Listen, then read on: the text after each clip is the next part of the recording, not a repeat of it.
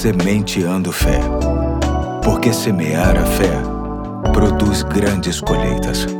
Olá, aqui é o Pastor Eduardo. Hoje é quinta-feira, dia 22 de dezembro de 2022, e muito me alegra saber que posso contar com a sua companhia no mais novo ponto da série que criei por conta destes dias que antecedem o Natal de Jesus, que se chama Por que Jesus veio ao mundo, que tem como texto básico Lucas 2, versículos 10 e 11, que diz: mas o anjo lhes disse: Não tenham medo, pois estou trazendo boas novas de grande alegria, que são para todo o povo. Hoje, na cidade de Davi, lhes nasceu o Salvador, que é Cristo, o Senhor. Hoje quero basear minha reflexão no texto que se encontra em Hebreus, capítulo 10, versículos de 10 a 12, que diz: Pelo cumprimento dessa vontade, fomos santificados por meio do sacrifício do corpo de Jesus Cristo, oferecido uma vez por todas. Dia após dia, todo sacerdote apresenta-se e exerce os seus deveres religiosos, repetidamente oferece os mesmos sacrifícios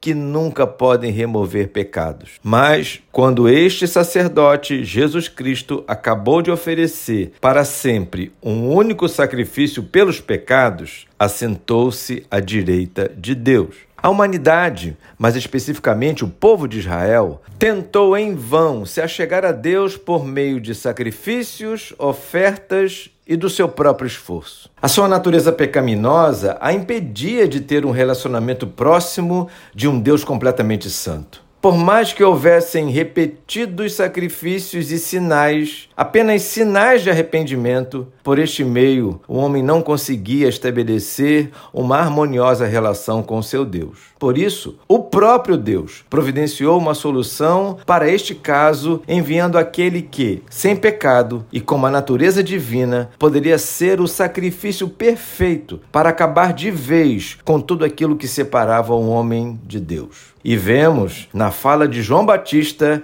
quem é. Conforme está registrado em João 1, versículo 29, que diz: No dia seguinte, João viu Jesus aproximando-se e disse: Vejam, é o Cordeiro de Deus que tira o pecado do mundo. Pois bem, mais do que celebrar o nascimento de Jesus no Natal, devemos celebrar a chegada daquele que nos perdoou, daquele que tirou de nós o peso e a condenação de atos, pensamentos e intenções errados diante de Deus, que são inerentes à nossa natureza carnal e que, sem esse perdão, certamente nos levaria à condenação eterna. Que haja nesse Natal a alegria de viver um coração mais leve, tudo porque ele se fez sacrifício em nosso lugar para nos perdoar e nos tornar filhos e filhas de Deus. Aleluia. Hoje eu fico por aqui e até amanhã, se Deus quiser.